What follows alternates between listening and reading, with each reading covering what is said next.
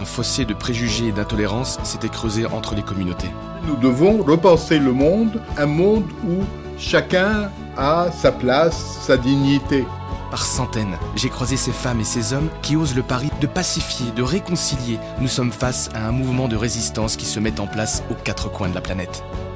En prenant le parti d'humaniser l'autre, d'apprendre de lui, on dépasse le simple fait de vivre ensemble pour enfin faire ensemble.